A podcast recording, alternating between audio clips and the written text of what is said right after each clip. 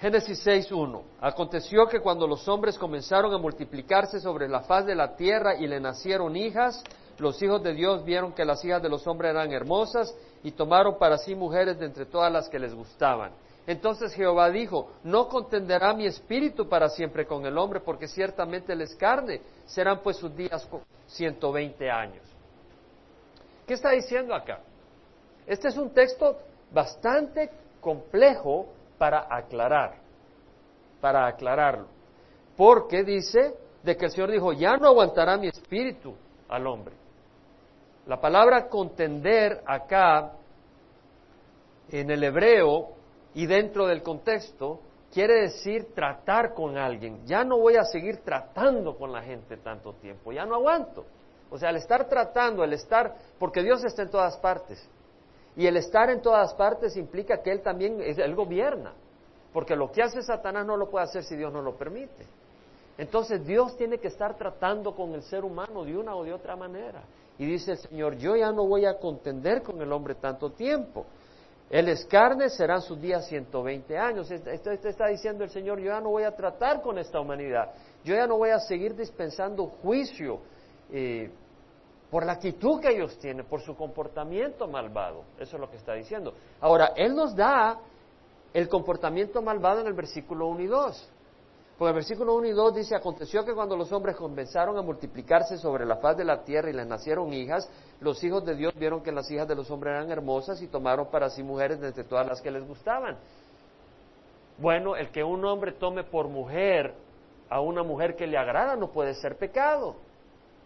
¿Cierto? No, puede ser pecado eso.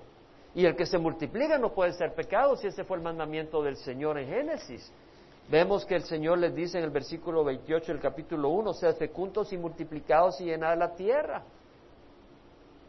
Entonces el que se estén multiplicando no podía ser la razón del desagrado de Dios. Ahora uno puede decir, tal vez lo que quiere decir ahí es que los hijos de Dios vieron que las hijas de los hombres eran hermosas y tomaron para sí mujeres, y uno puede decir, bueno, tal vez tomaron más de una, y eso le debe haber desagradado a Dios, pero el texto no nos dice eso. Algunos pueden pensar eso, el texto no, no niega que esa es una posibilidad, ¿estamos? El texto no niega que esa sea una posibilidad, pero no es lo que nos dice el texto. Entonces yo le propongo a usted, donde está tal vez la clave para entender esto, son los términos los hijos de Dios y las hijas de los hombres. Porque acá dice, los hombres comenzaron a multiplicarse sobre la fala de la tierra, los hombres y le nacieron hijas, y entonces diría, y los hombres vieron que las mujeres eran hermosas y tomaron mujeres para sí, pero no dice eso, dice, los hijos de Dios vieron que las hijas de los hombres. Ahora, ¿dónde es usado el término hijos de Dios en el Antiguo Testamento? Es usado en el libro de Job. En el libro de Job se refiere a ángeles. En el libro de Job, capítulo 1, vemos en el versículo 6 que dice Job, bueno, escribe, hubo un día cuando los hijos de Dios vinieron a presentarse delante de Jehová y Satanás vino también entre ellos. Aquí se está refiriendo a ángeles y dentro de ellos vino Satanás. Y ya tenemos la historia que se desarrolla, que no vamos a cubrir ahora. Y luego leemos también en el capítulo 2, versículo 1, sucedió que un día cuando los hijos de Dios vinieron a presentarse delante de Jehová, vino también Satanás entre ellos para presentarse delante de Jehová.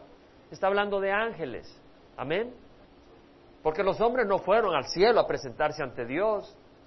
Entonces tenían que ser ángeles. Y en el capítulo 38 de Job, vemos otra instancia donde la creación, donde Dios le habla a Job y le dice en el versículo 4, ¿dónde estabas tú cuando yo echaba los cimientos de la tierra? Es decir, Dios está eh, retando a Job, porque Job estaba, estaba todo abrumado por la crisis que le había sobrevenido. Había perdido su familia, había perdido sus hijos, sus hijas, había perdido sus, pertenencias, había perdido sus rebaños, había perdido sus siervos, había perdido su posición social, el respeto, la dignidad que la gente tenía hacia él. Todo eso lo había perdido y la mujer le dijo, maldice a Dios y muérete, imagínate, era lo único que no había perdido una mujer que le dijo, maldice a Dios. El hombre estaba acabado, estaba además con llagas en el cuerpo. Satanás había tocado su salud. y estaba hablando cosas porque sus mismos amigos lo estaban acusando. Los mismos amigos vinieron a acusarle y, Job declara cosas. Y viene el Señor y para aclararle dice, ¿dónde estabas tú cuando echaba los cimientos de la tierra? Es decir, ¿dónde está tu sabiduría? ¿Acaso tú sabes? Dime si tienes inteligencia, ¿quién puso sus medidas? Ya que sabes. ¿O quién extendió sobre ella cordel? Es decir, tú estás haciendo declaraciones, Job, como que si sabes todo lo que yo sé, como que si me entiendes a mí. Y le está diciendo, no, tú no tienes la sabiduría que yo tengo. ¿Puedes juzgar mi sabiduría? Está diciendo Dios. ¿Puedes acaso entender quién puso las medidas, quién extendió sobre ella cordel, sobre qué se hacienda sus basas, sus bases, o quién puso su piedra angular? Estos versículos están dando a entender una cosa, además de otras, de que la tierra está establecida con sabiduría. ¿Cierto? Porque es el lenguaje que está diciendo, ¿quién puso sus medidas? ¿Quién extendió sobre ella cordel? Que está diciendo que para establecer la tierra se requirió sabiduría. Y le dice, cuando cantaban juntas las estrellas del alba y todos los hijos de Dios gritaban de gozo. ¿Quiénes son los hijos de Dios? Son los ángeles. Ahora, yo pienso que probablemente Dios hizo a los ángeles el primer día de la creación. Al principio creó Dios los cielos y la tierra. Y la tierra estaba sin orden y vacía. Entonces, el primer día de la creación Dios creó a los ángeles, pienso yo, no, no lo dice exactamente qué día. Pero los ángeles, los hijos de Dios, se regocijaron al ver la creación al ver la obra de Dios. Entonces, se puede referir a ángeles. De hecho, el Antiguo Testamento se refiere a ángeles. Entonces, podríamos ver cuando dice, los hijos de Dios vieron que las hijas de los hombres eran hermosas. Ahora, los ángeles no se casan ni se dan matrimonio. Pero es muy probable, y es, muy, es probable que Satanás quiso corromper el linaje humano. Entonces, los ángeles no tienen cuerpo, pero los ángeles pueden clonar. Para mí no me parecería extraño que los ángeles hayan clonado algunos cuerpos, hayan hecho algo y ocupado esos cuerpos y ocupado esos cuerpos para reproducir. No lo dice el texto, pero usa el término hijos de Dios que se usa para ángeles. Pudieran ser ángeles caídos. ¿Quién nos ayuda a entender esa posibilidad? Judas, el medio hermano de Jesús. Va al libro de Judas y ves en el versículo 6, 5 Judas, eh, eh, no dice capítulo 1, pero es el único capítulo que hay. El versículo 5 dice, ahora quiero recordaros, aunque ya definitivamente lo sepáis todo, que el Señor, habiendo salvado al pueblo de la tierra de Egipto, destruyó después a los que no creyeron, y a los ángeles que no conservaron su señorío original, sino que abandonaron su morada legítima, los ha guardado en prisiones eternas bajo tinieblas para el juicio del gran día. Es decir, Tú tienes señorío sobre tu cuerpo. Tú tienes dominio. Dios le dio a Adán dominio sobre la tierra. Y acá en el texto pudiera interpretarse que los ángeles que no conservaron su señorío de ser ángeles y de no tomar cuerpo humano, sino que abandonaron su morada legítima y tomaron una morada humana, los ha guardado en prisiones eternas bajo tinieblas para el juicio del gran día. Esa posible interpretación se refuerza con el versículo 7, porque dice, así también Sodoma y Gomorra y las ciudades circunvencinas, a semejanza de aquellos, puesto que ellas se corrompieron y, y siguieron carne extraña, son exhibidas como ejemplo al sufrir el castigo del fuego eterno. Está diciendo que Sodoma y Gomorra siguieron carne extraña, ¿Qué carne extraña? Hombres con hombres, mujeres con mujeres, eso es carne extraña. Y está usando eso como un ejemplo que siguieron el ejemplo de los ángeles, porque los ángeles pudieron haber seguido carne extraña. En otras palabras, haber tomado un cuerpo para tener relaciones con mujeres. Es una posible interpretación, una muy posible interpretación. Ahora, la interpretación, y estoy dando esto para ayudarles a entender cómo se estudia la palabra también. Acá el capítulo 6, 1, versículo 6 dice, los ángeles que no conservaron su señorío original, sino que abandonaron su morada legítima, los ha guardado en prisiones eternas bajo tinieblas para el juicio del gran día. No nos da más aclaración, pero este versículo con el versículo en Génesis capítulo 6 puede aparecer una relación. Ahora, el versículo 7 dice, así también Sodom y Gomorra Ese así quiere decir semejantemente. Y las ciudades circunvecinas a semejanza. O sea, igualmente que aquellos, puesto que ellas se corrompieron y siguieron carne extraña, son exhibidas como ejemplo. Es decir, la semejanza puede ser en que fueron inmorales, en que fueron ofensivos a Dios, en ese sentido. O la semejanza puede ir más allá, en que así como ellos siguieron carnes extrañas, es una semejanza de los ángeles que siguieron carne extraña. Pero no tenemos suficiente claridad en el texto para concluir eso. ¿Amén? ¿Amén o no? No hay suficiente claridad para, para concluir en eso. Hay una relación, hay elementos que parecen, y, por, un, por un motivo estoy haciendo este ejercicio. Yo no hago estos ejercicios a menos que tenga un propósito espiritual en el Señor. Entonces tengo un propósito y se lo voy a compartir. Vemos acá una semejanza. Ahora, existe otra posibilidad para otras personas.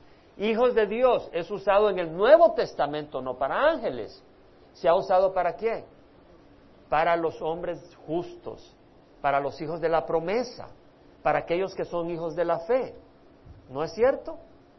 A los que le recibieron en su corazón, a los que creyeron en su nombre, les dio derecho de ser llamados hijos de Dios, que no nacieron de carne ni de voluntad de hombre, sino de Dios. De hecho, Romanos 9:8 dice, no son los hijos de la carne los que son hijos de Dios, sino que los hijos de la promesa son considerados como descendencia. Entonces, el que sea uno hijo de la carne no te hace hijo de Dios, no todos somos hijos de Dios, sino aquellos que caminamos de acuerdo a la promesa. ¿Tenían alguna promesa en el Antiguo Testamento? Claro que sí.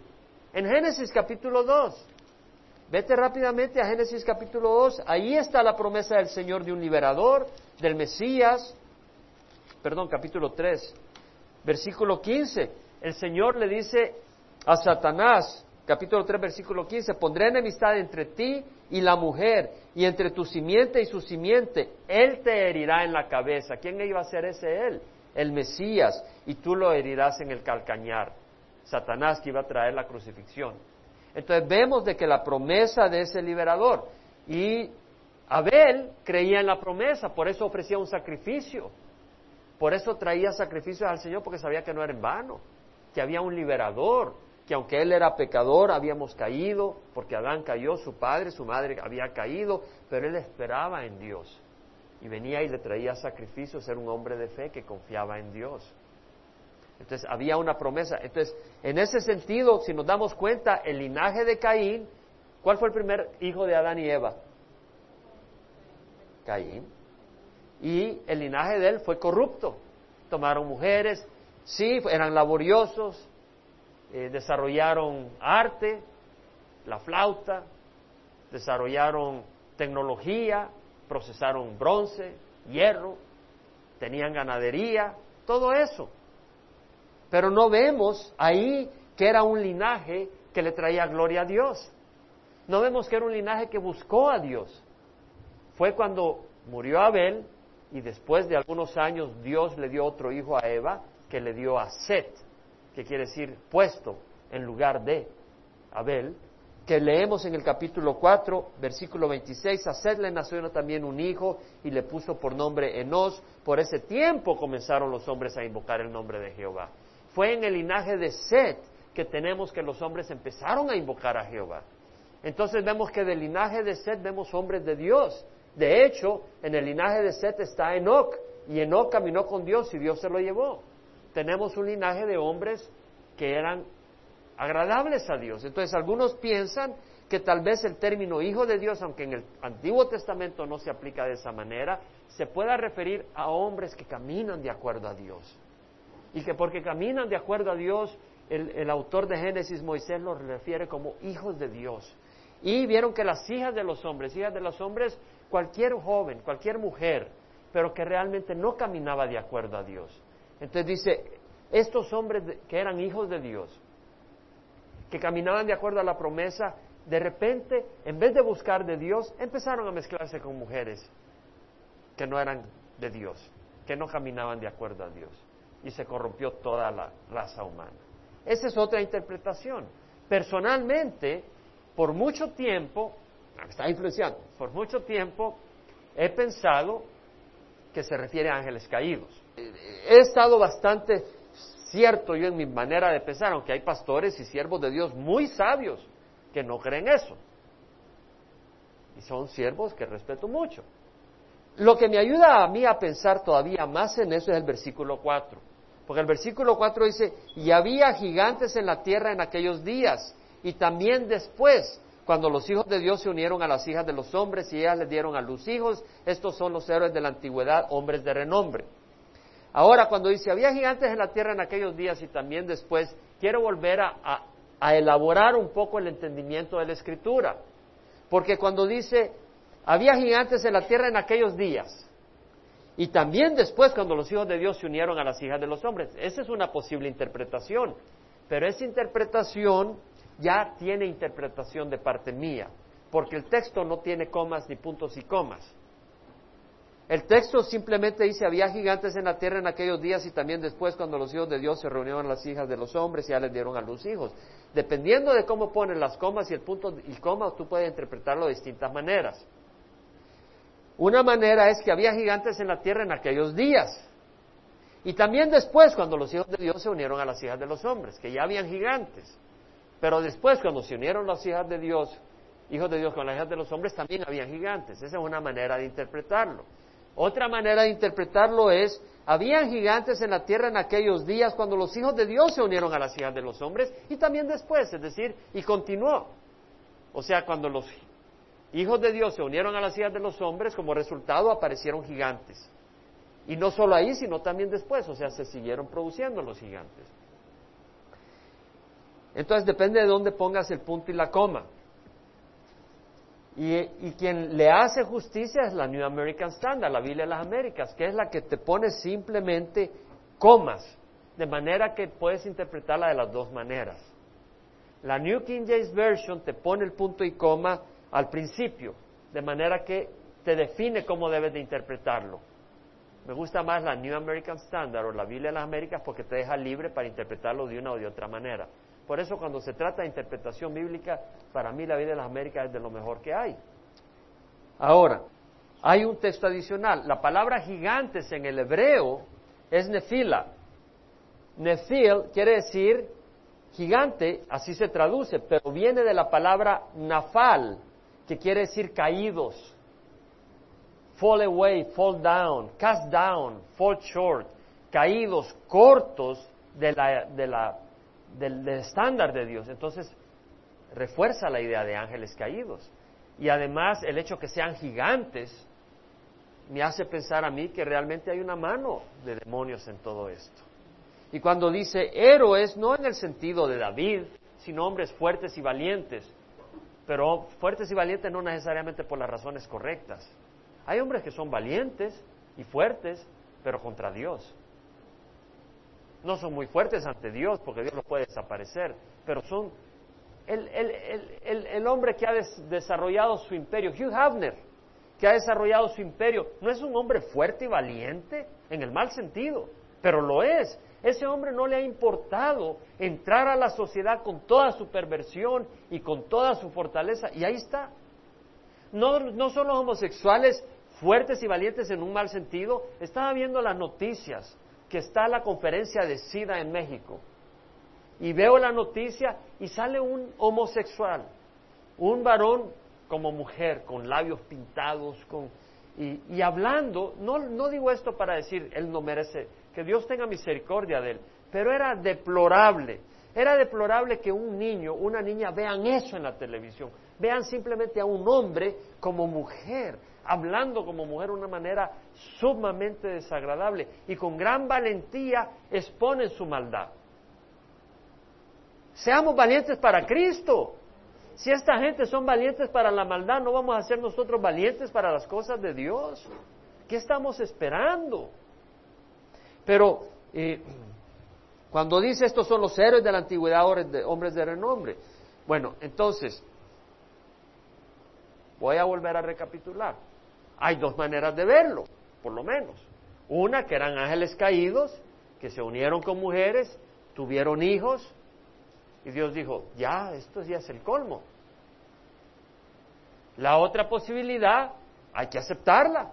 La otra posibilidad, como una posibilidad, aunque yo pienso la primera que les mencioné, otra posibilidad es que eran hombres buenos que se unieron con mujeres que ya andaban en el pecado y ya se corrompió todo punto. Lo importante, aquí vengo a por qué he hecho todo este raciocinio, porque no lo hago normalmente. Yo sudo los estudios, los estudio y enseño lo que estoy convencido, porque a mí no me gusta enseñar sin autoridad. Amén. Porque si vas a enseñar sin autoridad, enciende la televisión. Pero en este texto yo siento de que se refiere a ángeles caídos, pero no me voy a deshuesar para defender la posición. Hay personas que agarran estas cosas, establecen su doctrina y buscan seguidores. Y se forman nuevos movimientos. Se formó el movimiento de tal, que ya son así, hacen las cosas tal. Y ya ellos están con su novedad. Y hay muchos movimientos que andan con su novedad. Se ponen costales y van al frente para orar, porque ahí dice esto. Y arman su movimiento. Vemos que su interés no es la palabra del Señor sino separar, ¿verdad? Lo importante, habiendo compartido lo que he compartido, el versículo 5. Y Jehová vio que era mucha la maldad de los hombres en la tierra y que toda intención de los pensamientos de su corazón era solo hacer siempre el mal. Y eso es lo que está pasando. Eso es lo importante, que definitivamente había maldad en la tierra. Y la hay ahora, hermanos. La hay ahora ver de padres que abusan a sus hijas? Se ve, se oye en las noticias. Las cosas que se hacen es terrible. Y dice, y le pesó a Jehová haber hecho al hombre en la tierra y sintió tristeza en su corazón. Le pesó a Dios haber hecho al hombre. No quiere decir que Dios no sabía que eso iba a ocurrir, pero a Dios le causó tristeza haber creado al hombre. No entendemos porque no sabemos, somos tan limitados y afectados por el pecado que no podemos entender qué tan bueno es Dios. Si entendiéramos qué tan puro es Dios, qué tan bueno es Dios, entenderíamos el dolor que le causó a Dios la maldad del hombre. Y sintió tristeza al, Señor. Y el Señor dijo, borraré de la faz de la tierra al hombre que he creado, desde el hombre hasta el ganado, los reptiles y las aves del cielo, porque me pesa haberlo hecho. Mas Noé halló gracia ante los ojos del Señor. Noé halló gracia, Noé halló favor ante Dios. Versículo 9, estas son las generaciones de Noé. Noé era un hombre justo, perfecto ante sus contemporáneos Noé andaba con Dios. ¿Qué quiere decir perfecto? No quiere decir que no tenía fallas, no quiere decir que a veces no se enojaba. Era un hombre humano como nosotros, afectado por el pecado. Perfecto quiere decir que era un hombre no de doble cara, que era un hombre de integridad, que él quería servir a Dios, él buscaba honrar a Dios y era obediente a Dios. Y, y no era dos caras, que en la iglesia vamos y ya todo bonito, pero fuera de la iglesia es lo que te da la gana. No, no era dos caras. Era un hombre íntegro. Y dice, Noé engendró tres hijos, Sem, Cam y Jafet. ¿Qué edad tenía Noé cuando empezó a engendrar hijos? ¿Sí se acuerdan? Está en el capítulo 5, versículo 32. Noé tenía 500 años y engendró a Sem, a Cam y a Jafet. A los 500 años empezó a engendrar hijos su esposa. Versículo 11, y la tierra se había corrompido delante de Dios y estaba la tierra llena de violencia. Y miró Dios a la tierra y aquí estaba corrompida porque toda carne había corrompido su camino sobre la tierra. Es decir, el camino del hombre era distorsionado. Tú dices, bueno, yo hago las cosas, yo, yo, yo soy justo, pero andas en tu propio camino y es un camino de rebeldía. Y luego dice, entonces dijo Dios a Noé, he decidido poner fin a toda carne porque la tierra está llena de violencia por causa de ellos y aquí voy a destruirlos con la tierra. Ahora aquí vemos que está diciendo Dios que va a destruir la tierra, pero destruir la tierra no quiere decir que va a dejar de existir la tierra, va a destruir lo que habita en la tierra. ¿Entendemos? ¿Cómo sabemos? Porque aquí estamos, no destruyó la tierra. Es decir, hay que leer las cosas en contexto, hay que leer las cosas con el resto de las escrituras para entender las cosas. hazte un arca de madera de ciprés. La palabra ciprés es un nombre y la palabra es gofer. Y se entiende, hay estudiosos, es el único lugar donde aparece esa palabra en toda la Biblia, gofer. Y se entiende que es una madera resinosa como el ciprés. Puede ser alguna madera similar. Pero en todo caso, puede ser pino, puede ser cedar. Es traducido ciprés y la preferencia al ciprés es por cierta razón de las palabras, de la palabra. No voy a entrar en detalle, pero hay alguna razón por la que se considera que es el ciprés o algo muy similar al ciprés. Una madera resinosa. Ahora, una cosa antes de, entrar a hablar del arca. Noé era perfecto entre quién? Entre sus contemporáneos. A él no le importaba el peer pressure. ¿Entendemos? O sea, Noé era un hombre recto ante sus amigos. Fue muy fácil ser recto en la iglesia, pero es más difícil los jóvenes en la escuela que, que se muestren rectos para Dios, o tú en el trabajo que te muestres recto para Dios. Y vemos que Noé era recto entre sus contemporáneos. Ahora, el Señor le dice, haz, un arca de madera de ciprés, harás el arca con compartimentos y la calafatearás y por fuera y por dentro con brea. Me fui a las palabras. La palabra calafatear en, el hebreo es cafar. ¿Puedes decir cafar? Cafar. Y quiere decir cubrir. De hecho, se ocupa para aplacar, pacificar, perdonar, reconciliar. Se ocupa para aplacar la ira de Dios, cubrirla con un sacrificio. Como en el Antiguo Testamento ofrecían sacrificios para aplacar la ira divina. Entonces vemos de que la palabra es cubrir. La cubrirás por dentro y por fuera con brea. Me fui a buscar el significado de la palabra. Porque dije, no había ocurrido el diluvio, entonces no, había ocurrido la formación de petróleo ni, bitumen. Amén. a mí me gusta estudiar las cosas, investigarlas. Entonces, ¿de dónde sacó la brea? Pero la palabra acá es kofer, y esta palabra aparece en Cantares 1.14 y Cantares 4.13 y se refiere a una flor o a una planta. Entonces la palabra no necesariamente es brea en el sentido del petróleo, sino que se refiere a un material resinoso, que tiene material aromático, generalmente son materiales orgánicos impermeabilizantes. Entonces, simple y sencillamente, eh, Noé usó un material impermeabilizante una, una flor, una planta que tenía algo que tal vez lo podía cocinar, lo que fuera, y hacer una cosa que recubriera el arca. Amén. Entonces vemos de que no hay contradicción en lo absoluto. Entonces vemos que le dice, cúbrela por dentro y por fuera. ¿Para qué? Para que no se hunda. Y de esta manera la harás, 300 codos de longitud. 300 codos son 150 metros, 450 pies del arco. Era un arca grande. 450 pies de largo y de ancho son 50 codos, 25, 75 pies de ancho. Eso es ancho. Y de alto son 30 codos, o sea, 15 metros o 45 pies. ¿Sabe cuántos pies cuadrados está todo eso? Porque son tres niveles. Le dijo, harás tres niveles. 100 mil pies cuadrados. Era, era, no crean que un barquito, cien mil pies, no crean que era un buque, eran cien mil pies cuadrados, eso era enorme. Y se ha investigado las proporciones y son ideales para que eso flote. Son proporciones ideales para que ese, esa arca flote. Y aquí yo traeré un diluvio. Bueno, dice, harás una ventana, versículo 16, en el arca y la terminarás a un codo del techo y pondrás la puerta del arca en su costado. O sea, hay un arca y le va a poner una ventana y pondrás una puerta y la harás con piso bajo, segundo y tercero. Y aquí yo traeré un diluvio sobre la tierra para destruir toda carne en que haya aliento de vida debajo del cielo. Vemos que no es una pequeña inundación. Va a destruir todo lo que está debajo del cielo. Es una inundación global. Los liberales dicen que es una inundación local. Entonces, o la Biblia está hablando bien o la Biblia está hablando mal.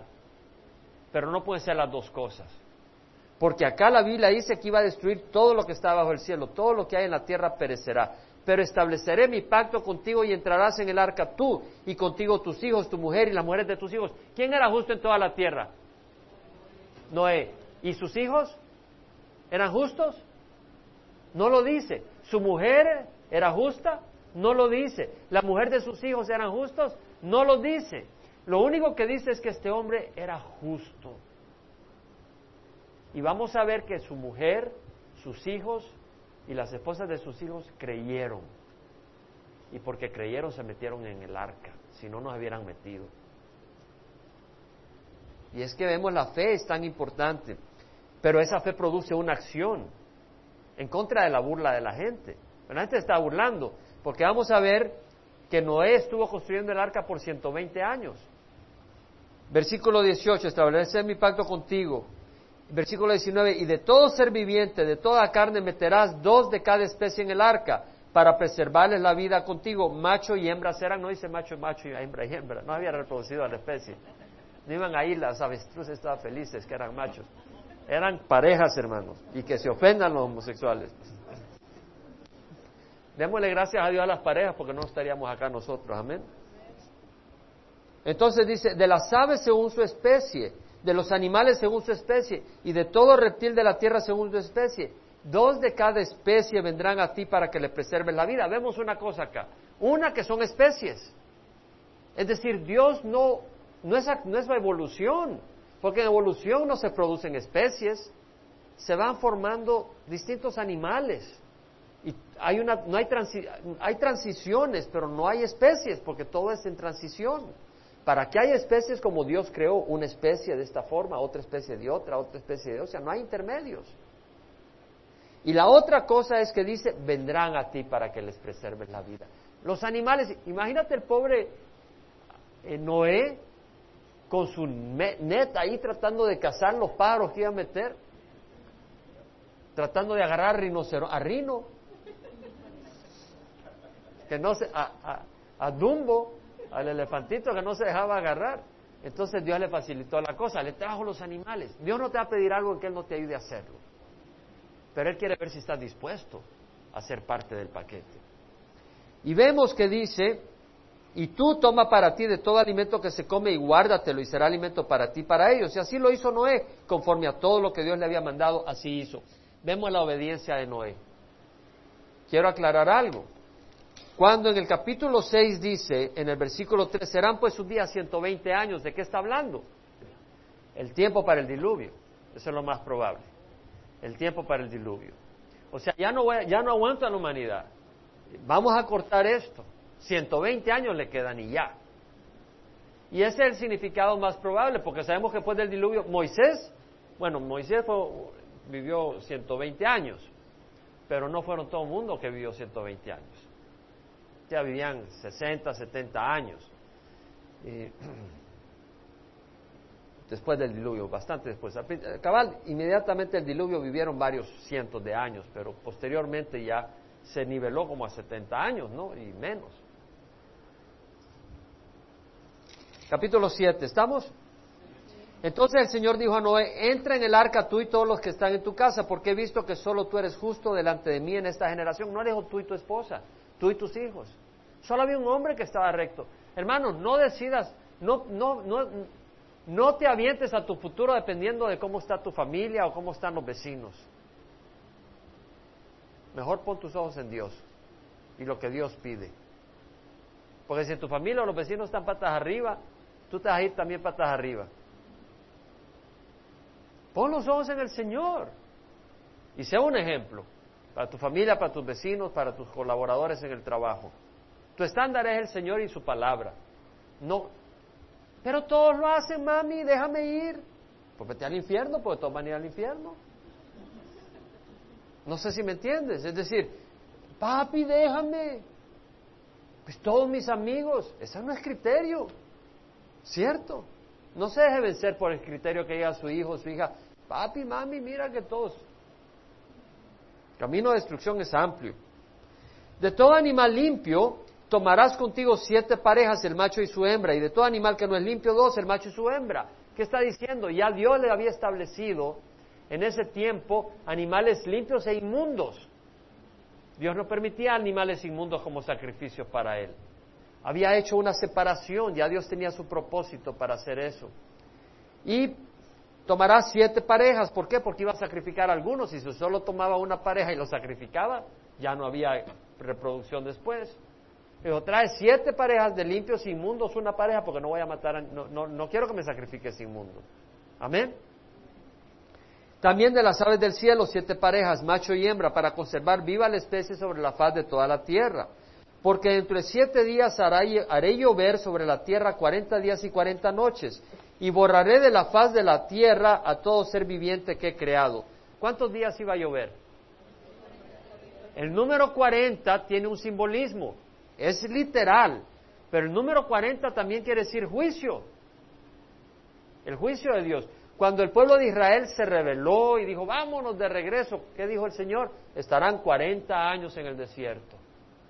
El número 40 también implica eh, eh, paciencia, prueba.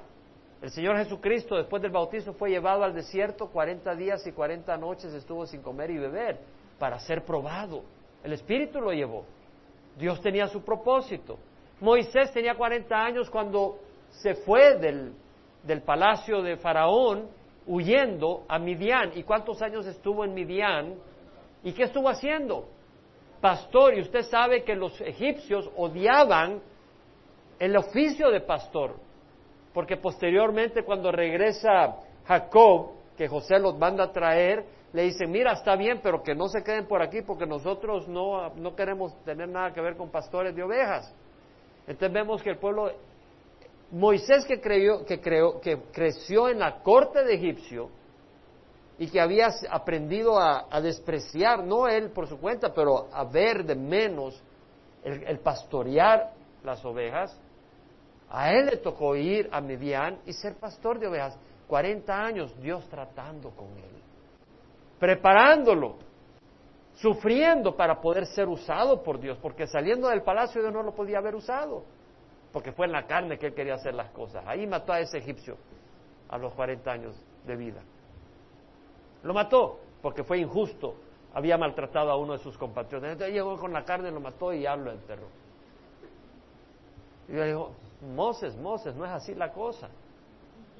Y se fue 40 años a Midian y ahí Dios, Dios le quebró toda fuerza.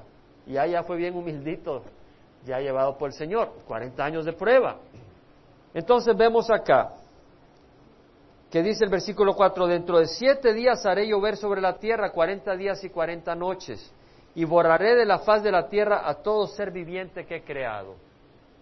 El juicio de Dios. ¿Cuándo iba a traer la lluvia? Siete días. Noé se tenía que meter en el arca ese día, pero no iba a llover en ese día. La lluvia iba a venir después, ¿cierto? Y Noé hizo conforme a todo lo que el Señor le había mandado.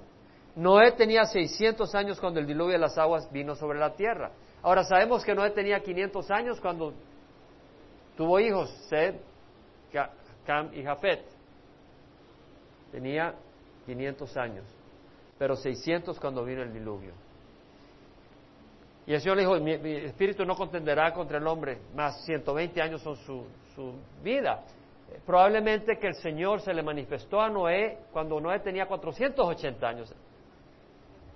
Y a los 500 años empezó a tener hijos. Pero a los 500 años es cuando empieza a hacer la arca, porque, o a los 480 años empieza a hacer la arca, porque acá tenemos inmediatamente después de eso, de que habla de Noé y su edad, que habla que Dios le dice, quiero que hagas el arca.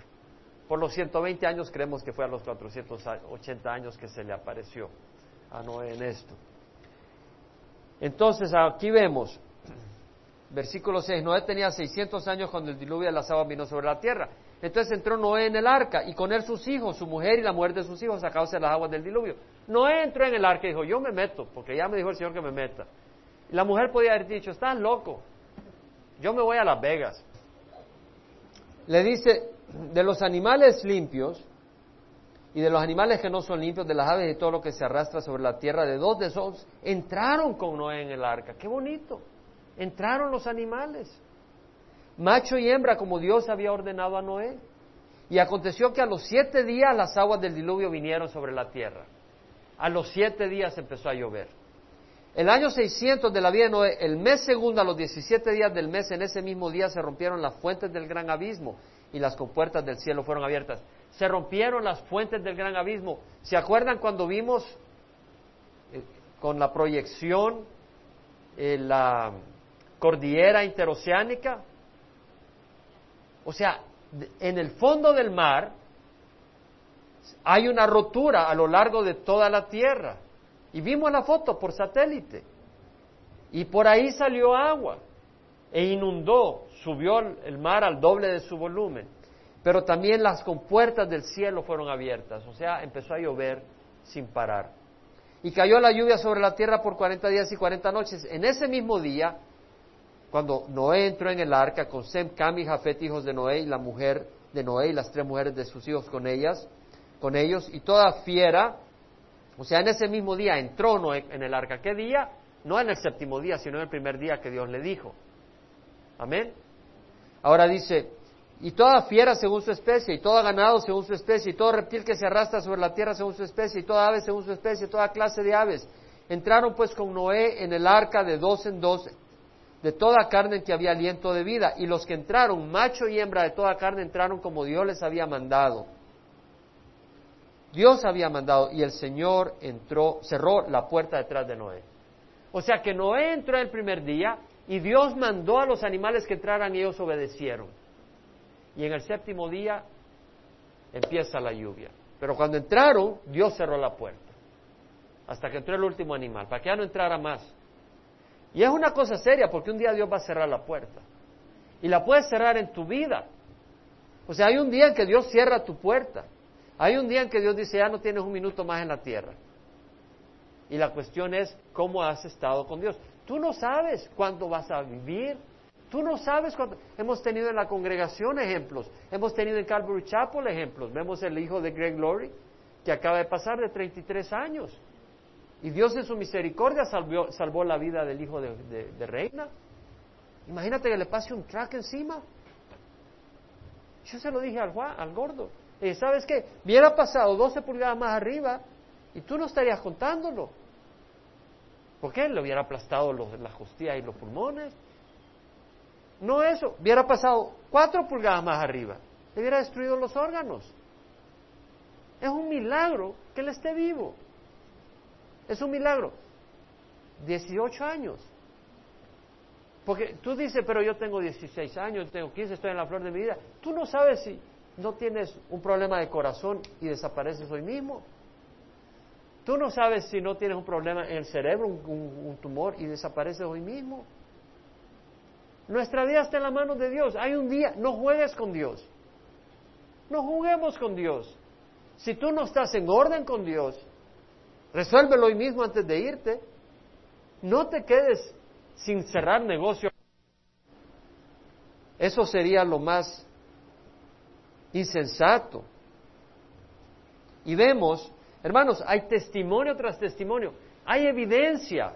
La, la cordillera interoceánica es una evidencia del diluvio. ¿Y qué de los fósiles por todo el mundo? Millones de millones de fósiles por todo el mundo.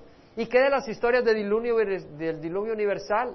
que tenemos de los indios, Chihuahua o no me acuerdo cómo se llaman los, los del Arizona, no, no Chihuahua, pero por ahí, o los Hopi, los Hopi, eso sí, Hopi sí me recuerdo, Chihuahua no estoy seguro que sea el nombre, pero en Arizona, la historia de, tenemos esas, tenemos esas evidencias. Y la evidencia de los mismos apóstoles que hablaron del diluvio, el mismo Señor Jesucristo habló del diluvio como un medio que Dios usó para juzgar la tierra. Y dice que vino el diluvio por cuarenta días y las aguas crecieron y alzaron el arca y ésta se elevó sobre la tierra y las aguas aumentaron y crecieron mucho sobre la tierra y el arca flotaba sobre la superficie de las aguas y las aguas aumentaron más y más sobre la tierra y fueron cubiertos todos los altos montes que hay debajo de todos los cielos. Hermano, este diluvio fue universal. Más claro no lo puede dejar el Señor todos los altos montes que hay debajo de todos los cielos. Pero allá en las ciencias que venimos del mono. 15 codos, 7 metros, 21 pies por encima subieron las aguas después que los montes habían sido cubiertos. O sea que tú dices, bueno, pero yo soy alto, pero no tiene 21 pies de altura, hermano. Y pereció toda carne que se mueve sobre la tierra, aves, ganados, bestias y todo lo que pulula sobre la tierra y todo ser humano. Estamos hablando de miles de millones de personas. Puede que la población de la tierra era de 5 mil millones de personas en ese tiempo. Murieron todos. Exterminó pues el Señor todo ser viviente que había sobre la faz de la tierra, desde el hombre hasta los ganados, los reptiles, las aves del cielo, fueron exterminados de la tierra. Solo quedó Noé y los que estaban con él en el arca, y prevalecieron las aguas sobre la tierra 150 días. ¿Qué quiere decir prevalecieron de la tierra? Lee todo el capítulo para entender. Quiere decir de que el arca no tocó fondo, no se detuvo hasta los 150 días. 150 días son cinco meses de 30 días. En el Antiguo Testamento el mes es de 30 días. Si el diluvio vino en el segundo mes, en el día 17, 150 días sería el séptimo mes, el día 17. Y eso es lo que vamos a leer, que en el séptimo mes, día 17, el arca reposó sobre el monte Ararat. Entonces, cuando dice prevalecieron, quiere decir que el arca no reposó en, ningún, en tierra hasta los cinco meses. Cinco meses todo inundado, hermano. Nada sobrevivió ahí excepto lo que había entrado en el arca. El juicio de Dios fue serio. Hubo, hubo eh, tremendo. Vimos las fotos de las montañas dobladas, ¿se acuerdan? ¿Cómo vas a creer que una montaña rocosa se va a doblar como acordeón? No, hermano, lo que había ocurrido eran sedimentos de, los de la gran catástrofe, porque se abrió la tierra, salió agua a gran velocidad y la roca granítica fue desbastándose por el agua, por la fricción, y se produjo gran cantidad de sedimentos. Esos sedimentos enterraron animales. Y vemos que hubo fósiles por toda la tierra. Quiero eh, mencionar algunas cosas dentro de esto para darle una, eh, un cierre bíblico eh, adicional a esto. ¿Cómo, ¿Cómo aplicamos esto en nuestra vida ahora? Que eso es importante. ¿Cómo aplicamos esto en nuestra vida ahora? En 2 de Pedro 3, capítulo 3, versículo 3 al 7. Ante todo sabe de esto, que en los últimos días vendrán burladores con sus sarcasmos, siguiendo sus propias pasiones y diciendo, ¿dónde está la promesa de su venida? Porque desde que los padres durmieron todo continúa tal como estaba desde el principio de la creación. ¿Dónde está la promesa de la venida de Jesucristo?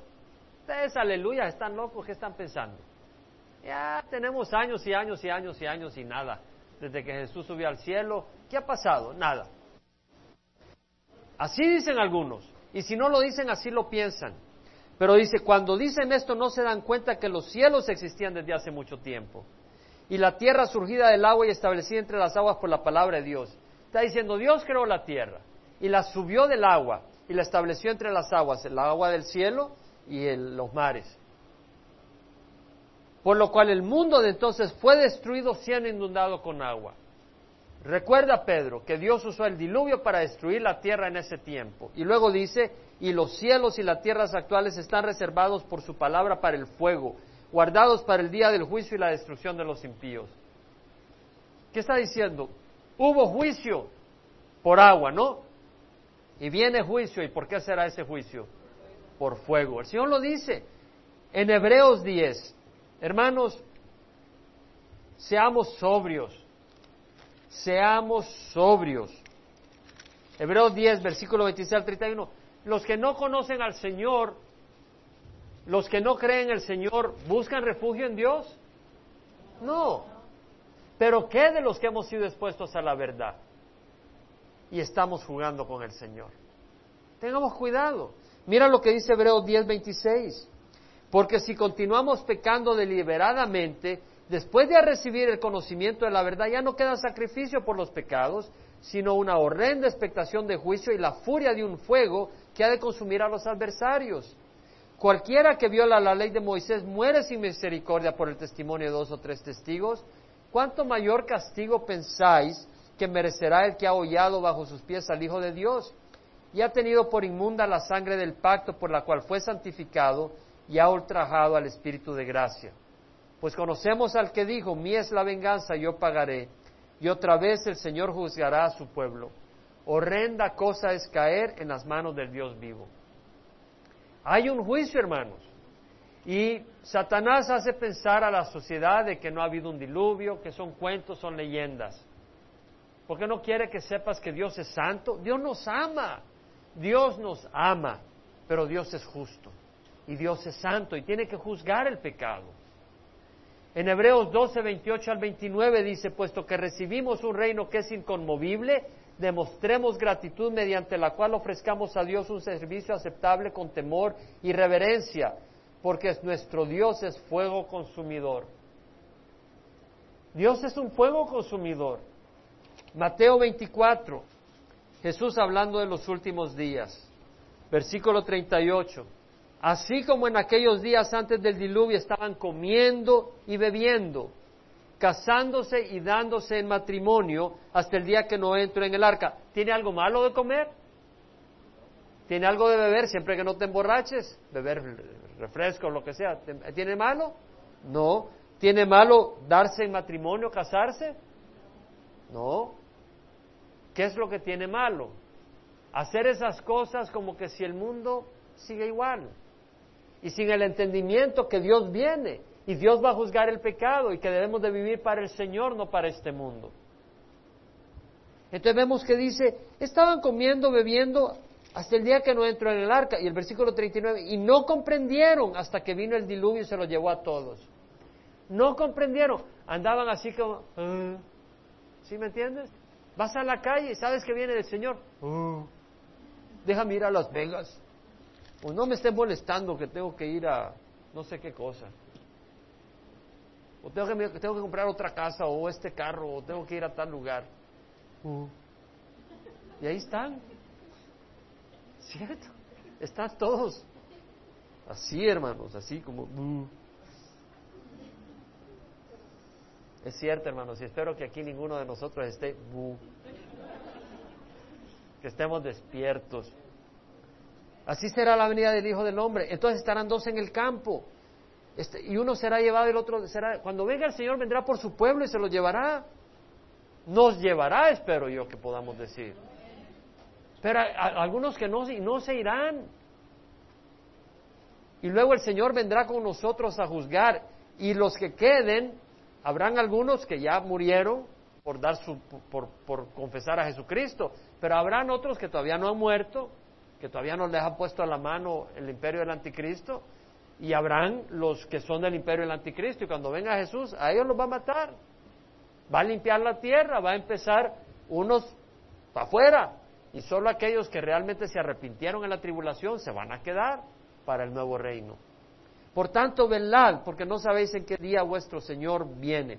Hermanos, el diluvio es verdad. ¿Podemos decir amén? Amén. Pero nosotros no nos gozamos en el juicio de Dios, sino en la esperanza que tenemos. La palabra del Señor dice, de tal manera amó Dios al mundo que dio a su Hijo único, para que todo el que crea en Él no se pierda, mas tenga vida eterna. Hermanos, no sigamos el camino del pecado. ¿Es fácil o no? No, hermanos. Es fácil seguir el camino del pecado, amén. Es difícil resistir al pecado. Es difícil. Necesitamos el Espíritu Santo. No lo tomes a la ligera, hay que congregarse, hay que estudiar la palabra, hay que evitar las cosas que nos ayudan a tropezar. No necesitas, hay muchas cosas que no necesitas, hay amistades que no necesitas. Oh, pero es que le voy a ayudar a, a que venga la luz. Pero te está llevando a estas cosas. Si tú tienes el poder del Señor para hacer diferencia en la vida de esa persona, hazlo pero como, dije, como he dicho varias veces, si tienes problema con el licor, no te metas a un bar a, predicar. En serio. A menos que Dios te envíe y realmente te haya... Ya. Hay cosas que el Señor nos quita. Así, das. Pero hay cosas que no nos quita y las tenemos que luchar el resto de nuestras vidas hasta que Él nos llama. No quiere decir que seguimos en el pecado, pero tenemos una lucha de la carne. La carne lucha con ahí tenemos que estar orando y dependiendo del Señor. Si hay una área donde tú te sientes débil, no le entres. Si a ti te interesa eh, solo el dinero, y eso es importante, trata de evitar amistades que solo es negocio y negocio y negocio. ¿Por qué no te van a llevar a nada bueno? Vas a querer ser Donald Trump, ese va a ser tu héroe. O si, o si tu debilidad es que le pones una gran énfasis a la carne. Ahí estás tres horas en el espejo. Y te compras esos vestidos caros que tu esposo viene del trabajo y ¡Ah! ¿qué hiciste? Pues no, no, no te hagas miembro de la revista La Última Moda o miembro del club de que solo pasan hablando de ropa, porque no te va a ayudar. Tenemos que ser sabios, hermano. Amén.